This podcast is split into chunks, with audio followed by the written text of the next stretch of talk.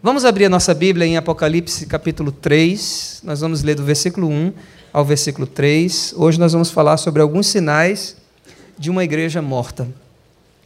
Parece um tema meio macabro, né? Mas foi isso que o Senhor colocou no meu coração, viu, Analice?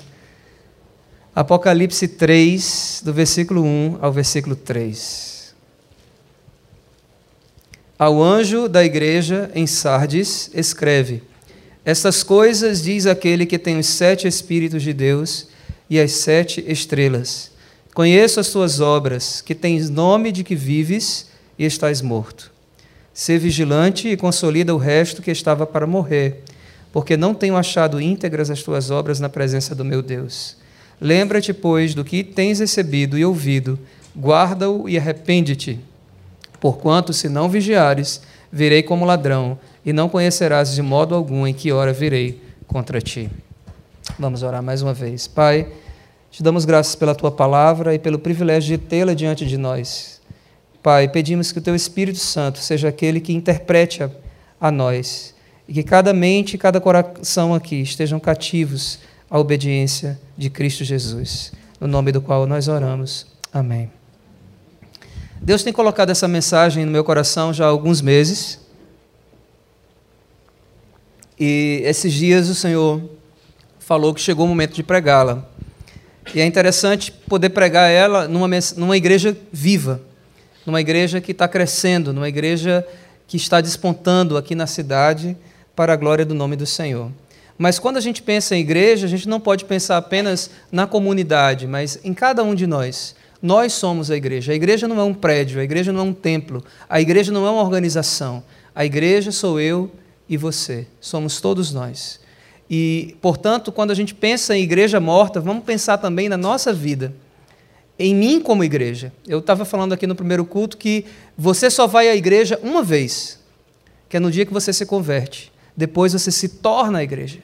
Então é errado essa história de dizer eu vou à igreja. Não, você é a igreja. Você só vai à igreja uma vez, quando você se converte. Depois você se torna a igreja do Senhor. Certo? Então a gente precisa pensar sobre a nossa realidade. Nesse texto aqui, é, são as sete cartas do Apocalipse, e o Senhor Jesus, na sua revelação a João, ele tem mensagens às igrejas, ao anjo da igreja, de cada uma dessas igrejas, e o que ele fala para essa igreja de Sardes aqui é uma coisa muito séria. Ele diz: Você tem aparência de que vive, mas eu sei que você está morta. Você está morta.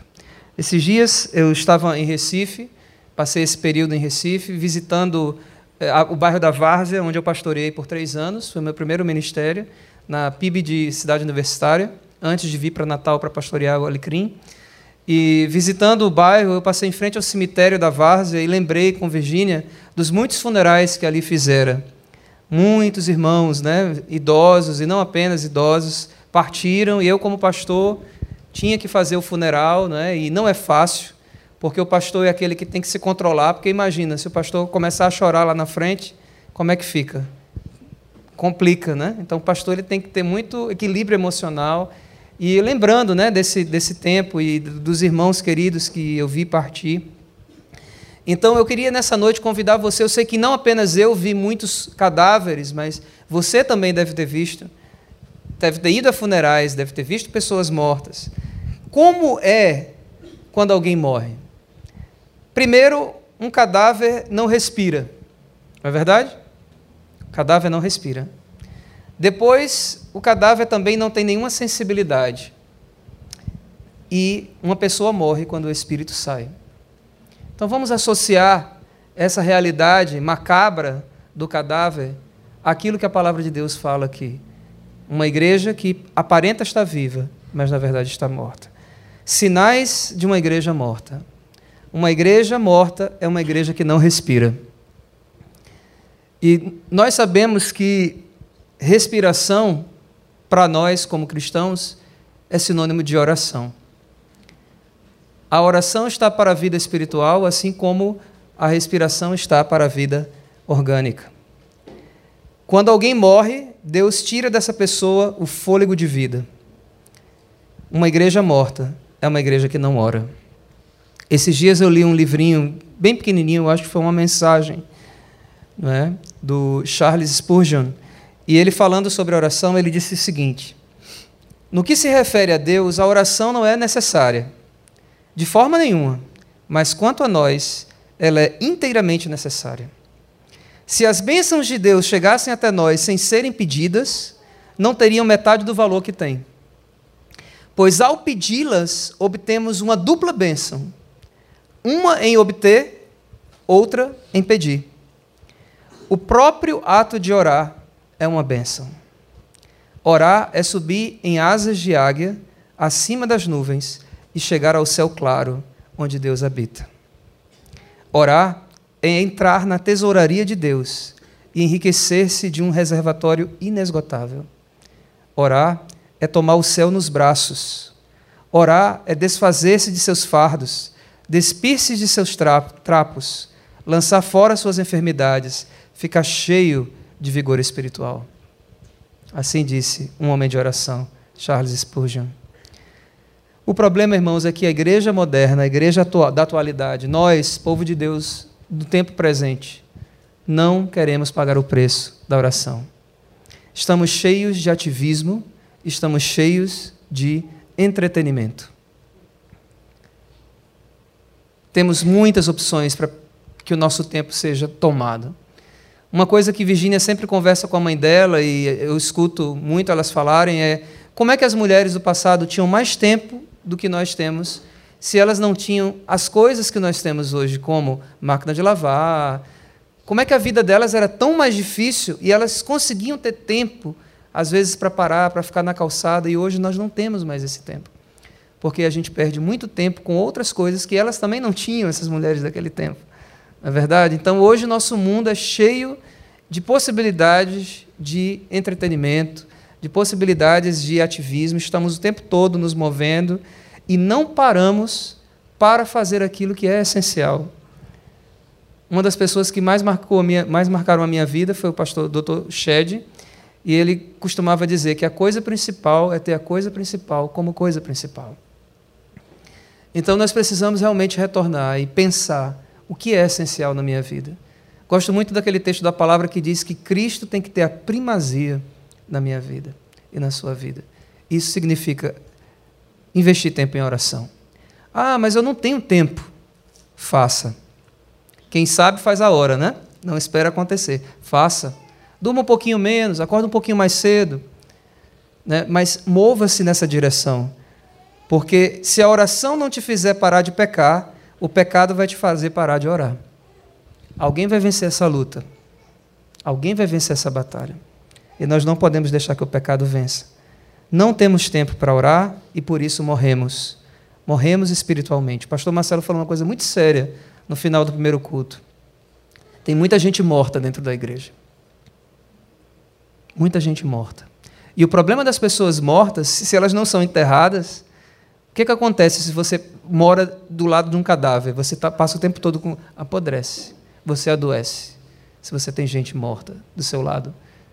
Então nós precisamos trazer vida. Porque Jesus disse: Eu sou o caminho, a verdade e a vida. Então nós precisamos ter cheiro de vida e para isso é preciso respirar. E respirar é orar. Uh, a oração, muitas vezes, até existe, mas ela se torna repetitiva, mecânica, sem poder, sem alegria, sem encantamento, sem relacionamento. Lembram de Isaías capítulo 1, o que, que Deus fala sobre o culto do povo dele?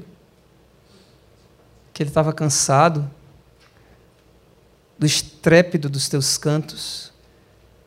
É muito interessante o que Deus fala em Isaías capítulo 1, dizendo que ele estava com nojo, em outras palavras, do culto que eles prestavam a Deus. É possível orar e, ao invés de produzir alegria para o coração de Deus, produzir repulsa se você não tiver com o espírito correto, se você não tiver com a intenção correta, se você não tiver realmente com seu coração aberto, buscando esse relacionamento com o Pai. Oração é algo natural, mas é algo que você precisa aprender, e eu preciso aprender. Por isso que os discípulos disseram para Jesus: Senhor, ensina-nos a orar. É uma escola, a escola da oração. E você e eu temos em nós tudo aquilo que nós precisamos para ter uma vida poderosa de oração. Nós temos o Espírito Santo, que interpreta as nossas palavras e até quando nós não sabemos orar, o que, é que ele faz? Leva para Deus em gemidos inexprimíveis. Ele nos, nos ensina, ele nos ajuda. E nós precisamos aprender a orar em espírito, irmãos, porque tem muita gente orando na carne. Às vezes o pastor pede para alguém orar, a pessoa vai orar. Olha, eu, eu tenho duas amigas que estão em é, Barcelona, na Espanha. Elas são da CEPAL também. E a CEPAL nos pediu, a minha, Virgínia, para cuidar de alguns missionários transculturais. Então a gente tem encontros regulares com essas meninas, elas estão lá há 15 anos já em Barcelona. Há 18 anos, elas completando 18 anos lá. Beth e a Evelyn. E interessante que no auge do problema lá, da separação, né, que, que vocês sabem que existe um processo lá da Catalunha, querendo se separar da Espanha e tudo mais. E ela falando que eu falei como é que está a igreja nisso, porque a, a Barcelona faz parte é, é, a capital da Catalunha, né? Como é que está a igreja nisso? Ela falou: olha, a igreja decidiu não orar por esse problema. Por quê? Porque a igreja está tão dividida que se alguém for orar, alguém vai começar a orar para que a Catalunha seja separada da Espanha. Aí o outro irmão vai ficar com raiva, porque se ele fosse orar, ele oraria para que a Catalunha não se separasse. Ou seja, uma igreja que não consegue orar por um assunto porque gera conflito, gera guerra, gera problema. Né? Então, infelizmente, esse é o nível não é quando a oração é feita na carne. É possível fazer oração na carne. É possível fazer oração é, Hoje, eu estava falando, por exemplo, que a gente precisa orar pelos políticos. Isso é bíblico. Orai pelos vossos governantes. E às vezes a gente ora contra eles, mas não é isso que Deus está dizendo, é orar por eles. Eu sei que é difícil, mas esse é o nosso chamado como igreja. Precisamos aprender a orar pelo Temer. É sério, é sério.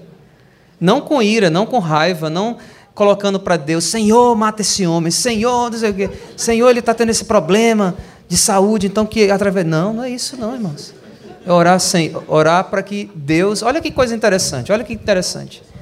Quando você ora, quando você ora por um, por um alguém que está em autoridade, eu creio nisso, não sei se você crê, mas eu creio. Que você, como intercessor, dá para aquela pessoa a possibilidade de ele ter uma influência divina para que porque todas essas pessoas que estão no poder, elas precisam tomar decisões todo o tempo. E, às vezes, ele tem um, um, uma reserva muito grande espiritual do mal. Ele faz trabalho de macumba, ele tem macumbeiro. Muitos desses líderes aí, desses políticos, têm pai de santo, macumbeiro e tal. Então, o inimigo tem uma influência muito grande na vida dessas pessoas. E onde está a igreja? Ou se recusa a orar, ou ora acusando diante de Deus mas a gente não exerce o papel que Deus nos deu lá em Timóteo, que é orar pelos nossos governantes. Então, quando eu oro para essas pessoas, eu estou no mundo espiritual, dando a ele a possibilidade de, quando ele precisar tomar uma decisão, ele poder pegar uma ideia que vem de Deus, uma ideia que vem do Espírito do Senhor. Eu estou abençoando ele para que a mente dele possa estar aberta àquilo que Deus quer que ele faça, para que a vontade de Deus seja cumprida e eu tenha uma vida tranquila nesse mundo, porque esse é o objetivo da oração, para que nós vivamos vida, tranquila. Então, esse é o meu chamado. A oração é muito mais do que pedir só por você. Tem muitos assuntos para oração. Se você não tiver por, por que orar, escreva para mim que eu vou lhe dar uma lista. Ore por nós, ore pelo pastor Marcelo. Amém, pastor? Amém. Então, sempre vai ter muita coisa para a gente orar. E a gente precisa realmente entender isso e fazer isso. A oração é uma arte que só o Espírito Santo pode nos ensinar. Ele é o doador de todas as orações, porque isso é que é interessante. Quando a gente começa a orar no Espírito, ou em Espírito, a gente recebe as orações dele. Ele nos guia nas orações, Deus fala conosco na oração. Oração não é falar, oração é conversar. Ou seja, partindo desse pressuposto, a gente também escuta Deus. E quando Deus fala, ele cria através da sua palavra. É ou não é? Haja luz e houve luz. Então Deus cria as coisas dele na minha vida. Deus cria quando Ele fala e quando eu ouço. E eu, quando oro, economizo o tempo que eu gastaria preocupado, angustiado e até tomando decisões. Às vezes a gente quebra a cabeça tomando decisões, mas se a gente orasse tão somente e escutasse a Deus, aquele tempo a gente não precisaria gastar preocupado, angustiado, ansioso, porque a gente colocaria tudo no altar. Tem um hino antigo, né? quem tem aqui mais de 100 anos, como disse o pastor Marcelo, sabe, ó oh, que paz perdemos sempre, ó oh, que dor no coração. Só porque, irmão Raimundo, nós não levamos o quê? Tudo a Deus em oração. É? A gente perde a oportunidade. A gente vive se sentindo preocupado, angustiado, mas tudo isso precisa ser colocado no altar. Né? Não andeis ansiosos por coisa alguma, antes o quê? Todas as vossas orações sejam conhecidas diante de Deus e Pai com ação de graças e a paz de Cristo, que excede todo entendimento, guardará a nossa mente e nosso coração em Cristo Jesus. Amém? Oração, irmãos, é alargar a mente e o coração para receber os pensamentos de Deus, que são mais altos que os nossos pensamentos, e os seus caminhos, que são mais altos que os nossos caminhos. A igreja não pode viver só no natural, ela precisa ter os pensamentos de Deus. Não é? Eu estava dizendo no primeiro culto que nas reuniões de liderança, os líderes da igreja precisam gastar mais tempo em oração. Precisam ouvir de Deus o que, que Deus quer que a igreja faça não são ideias apenas, não é, não é brainstorming, é Godstorming. Tem que ser de Deus, tem que ser ideias que vêm do Senhor. Por que não parar e ouvir? Por que não fazer um tempo de adoração? Olha, olha, tem decisão para tomar? Tem, mas agora a gente vai orar. Só isso. E Deus fala, Deus move uma pessoa, Deus dá uma palavra, um texto, que às vezes é exatamente aquilo que a igreja precisa fazer. E Deus coloca uma paz, que é o árbitro do nosso coração, no coração da liderança, dá um consenso. Quando Deus fala, existe um consenso daqueles que são espirituais. Amém ou não? Amém. Então, é muito importante a gente voltar para isso, porque senão a gente vai caminhar para a morte. Para morrer, basta estar vivo. O fato da gente ser uma igreja viva não quer dizer que a gente venha a ser uma igreja como a de Sardes, se a gente não manter a vida. Porque para ser vivo, você tem que manter a vida, sim ou não? Se você parar de respirar, você morre. Passa um tempinho, você morre. Então, é preciso sempre estar lembrando disso. Então, se você está aqui essa noite você deseja realmente respirar mais, orar mais, faça isso. É simples, simples assim. Acorde 15 minutos mais cedo. Não precisa você passar três horas. É um processo. Uma coisa que eu tenho aprendido é retiro de oração. Dois, três dias só na presença de Deus, com a palavra, com um livro, um bom livro, mas tem que se adequar à sua vida, à sua estrutura, à, sua agenda. Né? Talvez você não possa tirar dois, três dias para estar na presença de Deus, num lugar separado. Você não tem acesso a isso. Mas você pode acordar mais cedo, você pode dormir um pouco mais tarde. Tem gente que é coruja, tem gente que é pardal, gente que acorda mais cedo, tem gente que dorme mais tarde. O importante é você realmente ter essa, esse compromisso de orar mais, e você só tem a ganhar com isso. Um outro sinal de uma igreja morta é, comparando com o cadáver, o cadáver não tem sensibilidade. Esses dias eu estava conversando com um amigo que é médico, cirurgião vascular lá no Recife, e ele estava falando sobre o trabalho que ele faz, que infelizmente muitas vezes ele precisa amputar membros de pessoas. E eu perguntei para ele, como é que é? Como é que você sabe que aquele membro precisa ser amputado? Que é uma, uma decisão muito difícil para um médico, né?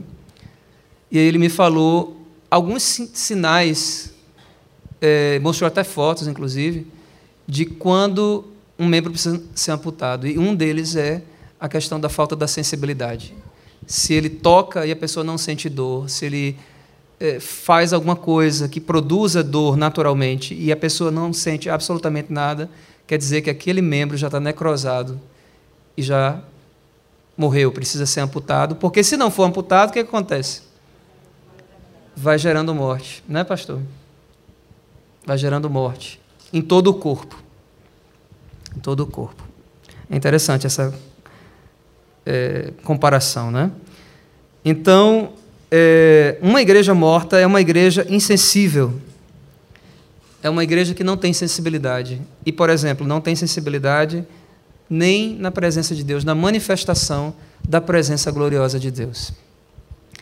Tenho viajado em muitos lugares no Brasil, pregado em muitas igrejas, e é muito interessante porque é, tenho visto em alguns lugares, graças a Deus não vi aqui na Zona Sul, mas é quando a gente está no púlpito, a gente está um pouco mais alto e consegue ter uma visão do pessoal, né, da igreja, do, do, da congregação. E uma coisa que eu detesto como pregador, e eu acho que todos os pregadores detestam, é você estar tá pregando a palavra e ter gente no celular, olhando para o celular, rindo, mostrando a outras pessoas, ou seja, muitas vezes navegando nas redes sociais no momento do culto, no momento da pregação da palavra. Se você vem ao culto para ficar olhando o celular, você precisa se converter. Provavelmente você ainda está morto nos seus delitos e pecados. Porque você não tem sensibilidade do que Deus está fazendo. Deus está aqui, Deus está falando, Deus está agindo, Deus está operando, Deus está recebendo louvor, Deus está ministrando, mas tem muita gente insensível, como um cadáver, sem reação. Sem nenhuma reação. Então, essa é uma característica de uma igreja morta. E uma igreja, quando eu falo, falo de cada pessoa, cada um de nós. O avivamento, esses dias eu ouvi, não é receber mais, mas é usufruir propriamente do que já temos recebido. Ou seja, nós já temos todo o potencial para isso. Cristão morto é um cristão consumista, é um cristão crítico de tudo e de todos. Vê tudo no culto, menos Deus. Percebe tudo, a roupa como os outros estão, vestindo, as falhas, o momento em que aquela pessoa desafinou naquilo ou aquilo outro. Ele tem uma lista de coisas que ele percebeu, que ele viu, que ele notou, mas ele perde simplesmente o principal: perde Deus de vista. Ou seja, insensível à atuação de Deus, à ação do Espírito Santo.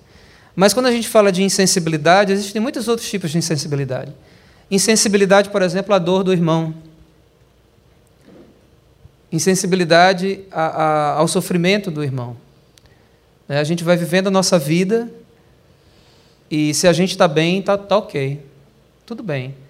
Não importa se fulaninha, né, nossa irmã da nossa igreja, teve um problema sério essa semana, perdeu um bebê. Ah, não fui eu. Ah, que pena, né?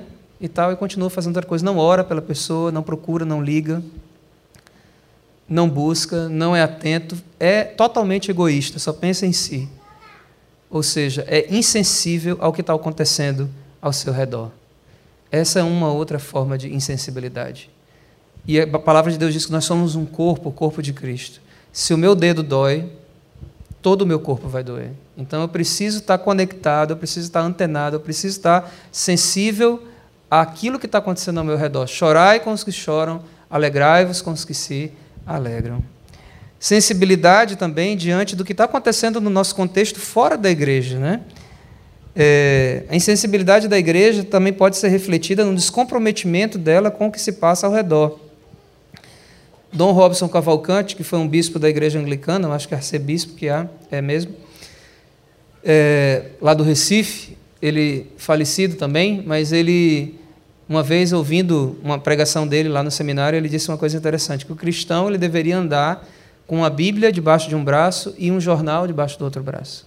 Ou seja, tem que ser alguém que esteja atento ao que está acontecendo, tem que ser alguém antenado, tem que ser alguém que ora, tem que ser alguém que não fica só murmurando, criticando o governo, mas tem que ser alguém que entende que tem um chamado profético para ser parte da solução daquele problema. Bem-aventurada a nação cujo Deus é o Senhor. O Brasil está com problema? Tá. Parte disso é porque a igreja não está cumprindo seu papel. O sal não está salgando. A igreja está se envolvendo com muitas coisas, a igreja está tendo muitos programas, mas a igreja não está cumprindo seu papel profético no Brasil. De orar, como eu falei, por exemplo, pelos líderes, da maneira como a Bíblia diz que a gente precisa orar, não é? e não ficar como um ET, como um extraterrestre, dizendo: Ah, minha pátria é lá em cima. É, mas você não está lá ainda, meu irmão, você está aqui ainda. Então, enquanto você está aqui, tem um propósito com isso. Se Deus não te levou ainda, é porque Ele quer que você exerça um papel aqui. E o papel da igreja é fundamental para que o reino de Deus seja estabelecido assim na terra como no céu. Essa oração do Pai Nosso é muito interessante.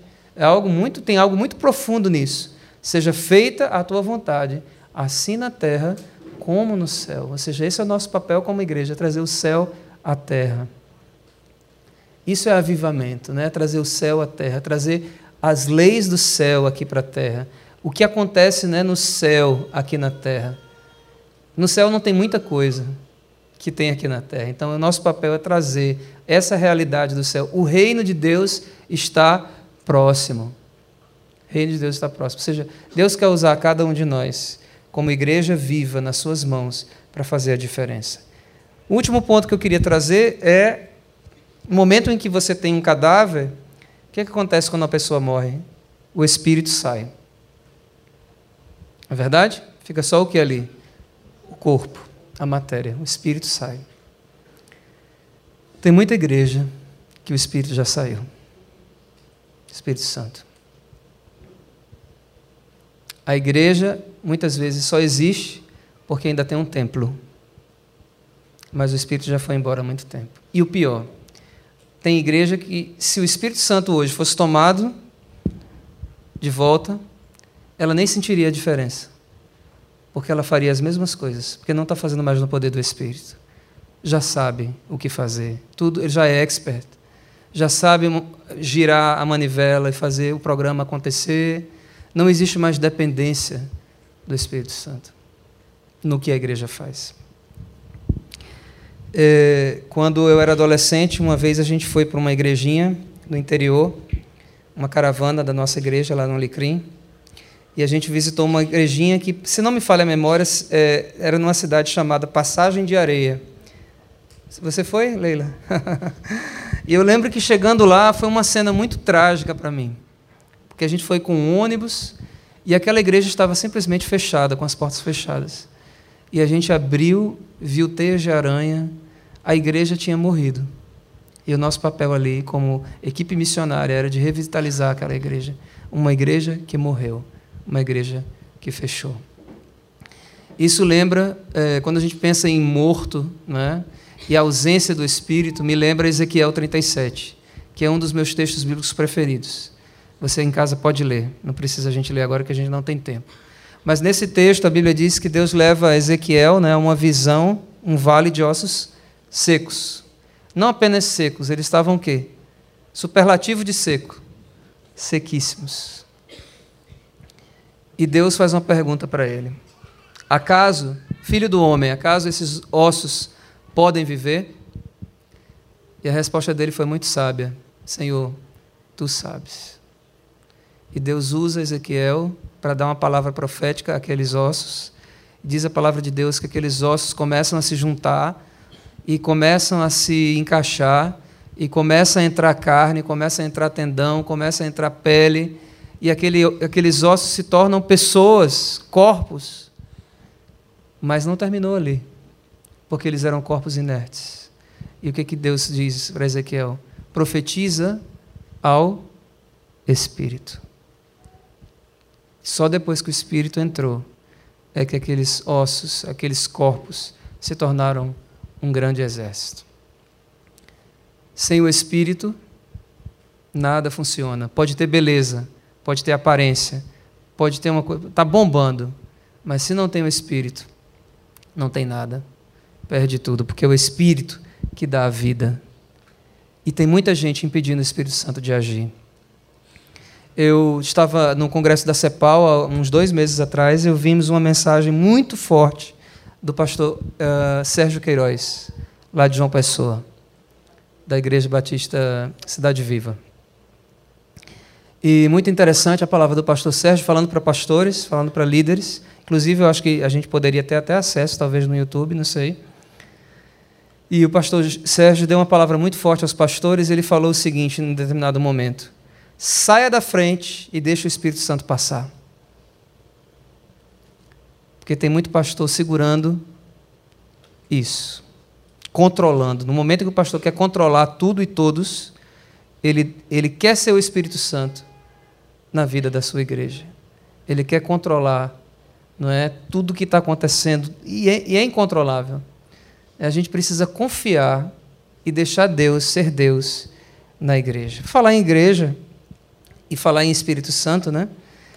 É, tem muita igreja morrendo porque tem medo do Espírito Santo. Essa coisa de medo do Espírito Santo é algo histórico, infelizmente, no nosso meio batista. Quando eu terminei o seminário, em 2003, a minha monografia foi na área de história e foi sobre uma coisa que aconteceu em 1964 nas igrejas batistas da Convenção Batista Brasileira, se não me falha a memória, na Assembleia da Convenção em 1964, em Niterói. Se não me falha a memória, foi em Niterói, né? Foi em 64, mas eu, eu acredito que foi em Niterói, no Rio. Esse dado me falha um pouco, mas foi em 64. Houve um racha na denominação batista. Não sei se os irmãos tem algum irmão daquela época que lembra disso, mas é, liderados, entre outros, por Enéas Tonini, um grupo se separou da Convenção Batista Brasileira e criou a Convenção Batista Nacional. E tudo por causa do Espírito Santo, de um entendimento do Espírito Santo. Não quero entrar nos méritos da questão, analisar o que aconteceu e tal, apesar de ter lido na época os jornais batistas e fazer uma pesquisa sobre isso. Mas o que eu quero dizer é que, infelizmente, essa situação gerou nas igrejas batistas da Convenção Batista Brasileira, durante muito tempo, um cuidado exagerado em relação à pessoa do Espírito Santo. A ponto do pastor Edson Queiroz, que também já é falecido, é, dizer num dos seus livros, um grande líder da nossa denominação, que partiu há dois anos atrás, ele escreveu num dos seus livros o seguinte: as igrejas batistas da convenção ficaram tão avessas ao Espírito Santo que os pastores batizavam em nome do Pai, do Filho e da terceira pessoa da Trindade, para não citar o termo Espírito Santo. Né? Eu não sei se isso ele foi uma um, um, um sarcasmo do pastor Edson, que ele era muito brincalhão, mas isso explica um pouco o sentimento da época. Um medo, uma coisa, uma aversão, tudo que é do Espírito é pentecostal, é pentecostal. Não se podia falar no Espírito Santo. Tinha um cuidado muito grande e sempre uma separação muito grande. Irmãos, isso foi matando muita igreja. Matando muita igreja. Com medo do Espírito Santo. E, infelizmente, eu quero dizer para os irmãos, confessar para os irmãos que toda essa história, todo o processo que isso gerou, é, influenciou a vida de muita gente, inclusive a minha. Como membro de Igreja Batista da Convenção, que até hoje sou, estudando no seminário da Convenção, Seminário Batista do Norte do Brasil, no, no Recife. A minha teologia sobre o Espírito Santo era muito restrita. O Espírito Santo, para mim, ele tinha apenas o papel de consolar e de convencer o homem do, do, do, pecado, da justiça e do juízo. E se falava né, também da questão dos dons espirituais, mas esse era um assunto meio polêmico e tal. E a gente tentava falar disso de outra forma, ou não sei. Não quero entrar em detalhes aqui, mas o fato é, o Espírito Santo ele não era de forma alguma enfatizado como ele deve ser, como ele é enfatizado na palavra, a ponto de Jesus dizer que a blasfêmia contra o Espírito Santo é um pecado que não tem Perdão. O Espírito Santo é muito importante, irmãos, na palavra. Muito importante na palavra.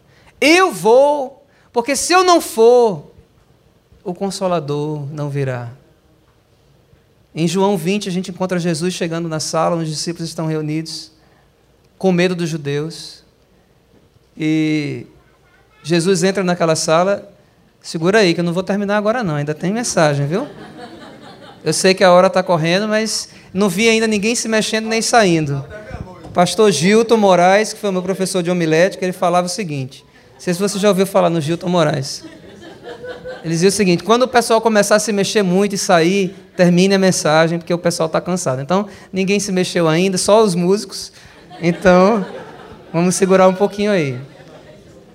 Voltando ao que eu estava dizendo, é, tinha essa visão, né, de que o Espírito Santo só tinha esse papel de consolo, convencer do pecado, da justiça e do juízo. Mas o que eu quero dizer para vocês, na verdade, é o seguinte. Deixa eu voltar para João 20. Jesus entra naquela sala, os discípulos estão reunidos ali, com medo dos judeus. Jesus entra, diz: Pai seja convosco duas vezes. Jesus sopra neles o Espírito Santo. Recebam o Espírito Santo. E ele diz: Assim como o Pai me enviou, eu também vos envio a vós. Ou seja, o ministério de Jesus é o nosso ministério no poder do Espírito Santo. Precisamos do Espírito Santo para fazer qualquer coisa, né? Sem mim, disse Jesus, nada podeis fazer. E em Deus nós podemos fazer o quê? Proezas. Proeza é algo que ninguém nunca fez, é algo fantástico, é algo extraordinário.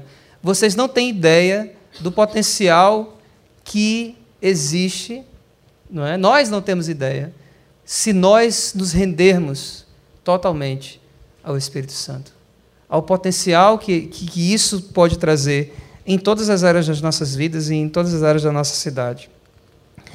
E apesar de ter essa visão mais restrita do Espírito Santo, Deus foi tão bondoso comigo que me levou para o campo missionário. E lá, ou vai ou racha. Eu digo isso com sinceridade porque eu já vi, eu estou há oito anos no campo. E tenho contato com muita gente de muitos países. Porque a Europa, irmãos, você sair de um país para o outro é como você sair daqui e ir para João Pessoa.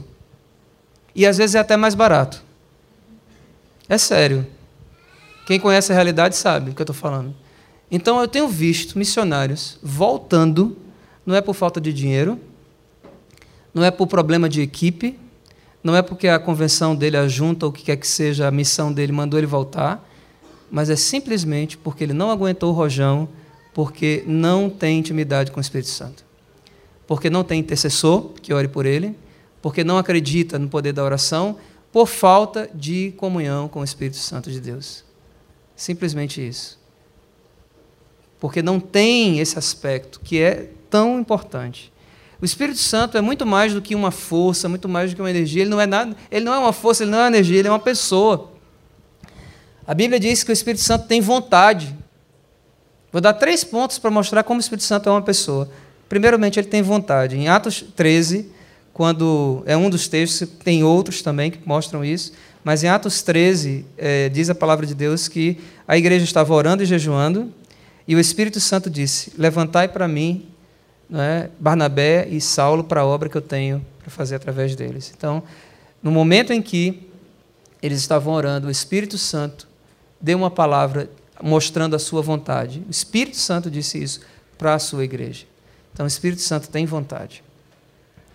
E como é bom quando a gente toma decisões na igreja com isso. Volto a dizer isso, né? Quando a gente para para orar e jejuar. Está com problema, está com alguma dificuldade, uma coisa emperrada, vamos fazer uma campanha de oração e de jejum. Vamos mobilizar os intercessores. Uma coisa que eu tenho aprendido é isso: ter intercessores nível 1. Deus, e essas pessoas Deus já tem. Deus já, já tem nos dado. É só mobilizar essa pessoa, é só dizer: olha, quero que você ore por mim regularmente. E a pessoa vai orar porque ela já faz isso, é o dom que ela tem da intercessão. Né? Então, detectar quem são essas pessoas e montar um exército, assim, uma, um, um grupo de guerreiros, uma tropa de elite espiritual né, na igreja, que vai dar todo o suporte para o pastor, vai dar todo o suporte para a liderança e vai fazer a igreja avançar, porque as portas do inferno não prevalecem contra a igreja viva. A igreja morta, o nome já está dizendo, já morreu, né, mas a igreja viva. O Espírito Santo tem sentimento. Em Efésios 4,30 a Bíblia diz: E não entristeçais o Espírito de Deus, no qual fostes selados para o dia da redenção. Ou seja, o Espírito Santo tem sentimento. É uma pessoa, tem vontade, tem sentimento e tem até ciúme, irmãos.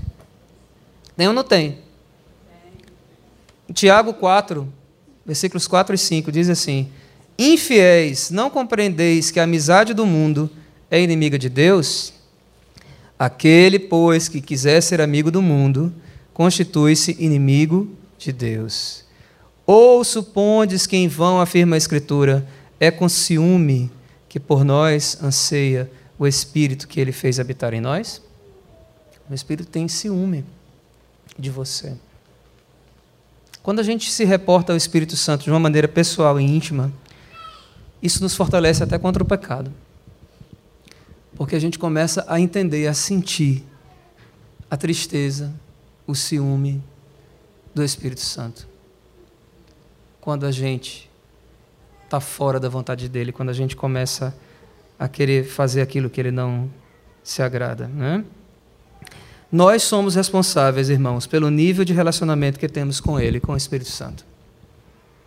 Paulo diz: Não vos embriagueis com vinho, em que há contenda, mas enchei-vos do Espírito Santo. O mesmo Paulo fala: Não apagueis o Espírito. Nós temos, pelas nossas escolhas de como administrar o nosso tempo, por exemplo, nós temos a capacidade de nos encher do Espírito Santo ou de apagar o Espírito Santo. Apagar a ação dele na nossa vida. Né? Espírito Santo fica aí, eu vou andar na carne. Né? Gálatas fala claramente sobre isso. Pendão da carne dá para a morte, o pendão do Espírito dá para a vida e paz e assim por diante. Nós podemos nos encher, nós podemos apagá-lo. Basta e para apagar é muito fácil, viu, irmãos? Basta viver uma vida natural. Basta a gente viver uma vida natural. Deixar a vida levar. Entrar né, num ritmo de vida frenético, que é muito natural, e não ter tempo para Deus. Não separar tempo para Deus. E a vida espiritual da gente ser só vir ao culto de domingo. Venho ao culto, então eu tenho uma, um checklist e eu chequei. Aquele, vim para a igreja, pronto, estou quites com Deus. Dou meu dízimo, estou quites com Deus. Mas é muito mais do que isso. Porque Deus tem um plano maravilhoso para nós. Salmo 139, 16 diz que todos os nossos dias foram escritos no livro de Deus, ou seja, Deus tem uma vida ideal para mim e para você, para cada um de nós. Você não está vivo só porque você não morreu ainda, você está vivo porque Deus tem um plano na sua vida. Amém? Então, Deus tem um plano, um plano ideal, um projeto super, algo original, algo fantástico. Jeremias 29, 11. Eu sei que pensamentos tenho a vosso respeito, diz o Senhor. Pensamentos de paz e não de mal, para vos dar um futuro e uma esperança. Mas a gente só vive isso, esse plano de Deus maravilhoso, quando a gente anda no Espírito. Quando a gente anda no Espírito. Quando a gente paga o preço da oração, para que os planos dele sejam revelados a nós através da oração. Salmo 25, 14 diz: A intimidade do Senhor é para aqueles que o temem, o qual ele fará conhecer a sua aliança. Ele faz a conhecer, ele mostra, ele revela ele fala. Né? Eu estava comentando no primeiro culto que Deus, esses dias num retiro que eu tive com Deus, Deus me falou onde quer que eu esteja no dia 14 de julho de 2019. Eu, falei, eu quero que você esteja nesse lugar. E eu vou estar lá, em nome de Jesus, que é o meu aniversário. É quando eu vou fazer 40 anos. Eu quero que você esteja em tal lugar. E eu estarei lá, em nome de Jesus. Porque Deus me falou que eu estarei. Então, como é bom quando você deixa Deus fazer a sua agenda. Quando você pergunta a Deus, Senhor, e aí, o que, que o Senhor quer que eu faça? É, Senhor, isso ou aquilo? Tem gente que diz que Deus não se incomoda com coisas pequenas, mas Deus tem o maior prazer. Irmãos, eu sou pai. Quando Elisa chega para mim e diz assim, Tati, ela me chama de Tati, que é pai em romeno, que vestido eu devo usar? Hoje ela fez isso, mostrou dois vestidos lindos. Esse ou esse? Isso me interrompeu? Isso me gerou assim um certo desconforto? Não, eu fiquei feliz, porque minha filha está vindo perguntar para mim que vestido ela vai vestir. Se eu, é, como pai humano, penso assim, imagina como Deus se importa com cada detalhe da nossa vida. O nosso corpo tem detalhes mínimos, células, e Deus cuida de nós a nível celular. Então, ele se importa com cada detalhe, quer ouvir da gente essa comunhão, essa intimidade, cuidando de cada detalhe da nossa vida. Ao anjo da igreja em Sardes, escreve. Ao anjo da igreja em Sardes, escreve. Agora vocês já podem ir para lá. Quando eu falo, já estou voltando para o texto.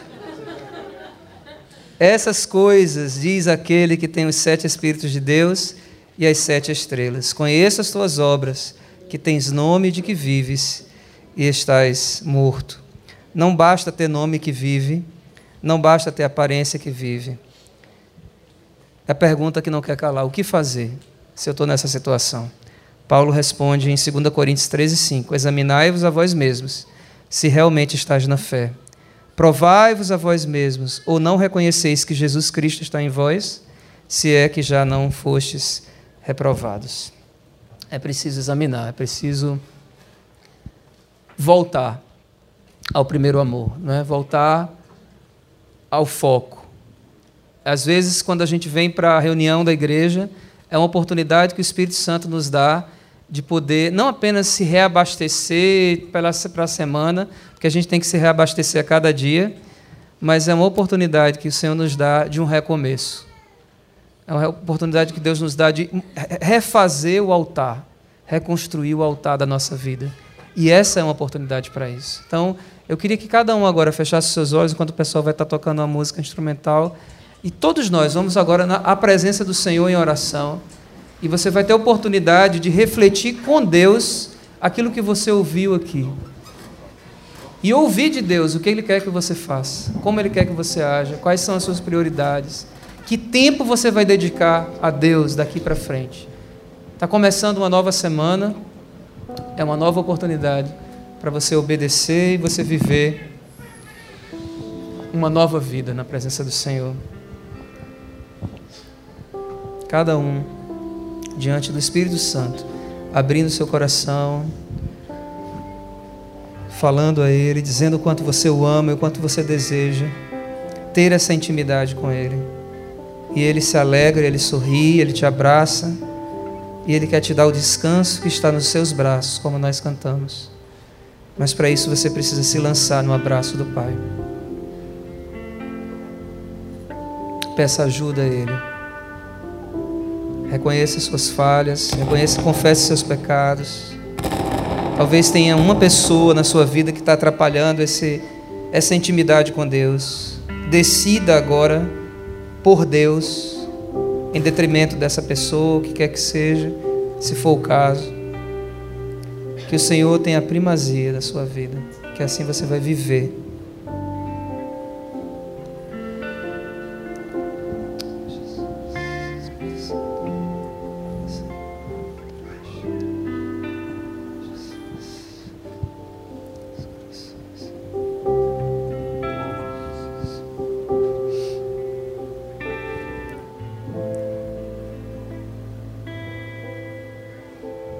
Oh Senhor, como é bom saber que o Senhor nos ama, que nós somos amados, totalmente amados. Não há nada que possa nos separar do teu amor, Senhor. Não há nada que possamos fazer para o Senhor nos amar mais, não há nada que possamos fazer para o Senhor nos amar menos. O Senhor nos ama com um amor incondicional. E em resposta ao teu amor, Senhor, nós queremos viver uma vida no teu altar, na tua presença, aos teus pés, Senhor. Deus, nos ajuda Espírito Santo, ajuda-nos a viver essa vida na total dependência do Senhor. Que nós não venhamos ser crentes carnais, que não venhamos a ser apenas evangélicos, que não tenhamos apenas uma religião, porque isso não leva ninguém para o céu, isso não faz a diferença nenhuma na vida das pessoas aqui, mas que nós possamos ser filhos e filhas de Deus que vivem o teu plano original para nós, que possamos voltar, Senhor, até aquela comunhão que o Senhor deseja que tenhamos e assim sejamos não apenas vivos, mas manancial de vida onde quer que estejamos. Ó Senhor, faz essa obra nas nossas vidas, no poder do Teu Espírito, em nome de Jesus. Amém. Céus e a terra tomo hoje por testemunhas contra vós, de que te tenho proposto a vida e a morte, a bênção e a maldição. Escolhe, pois, a vida para que vivas, tu e a tua descendência. Amém.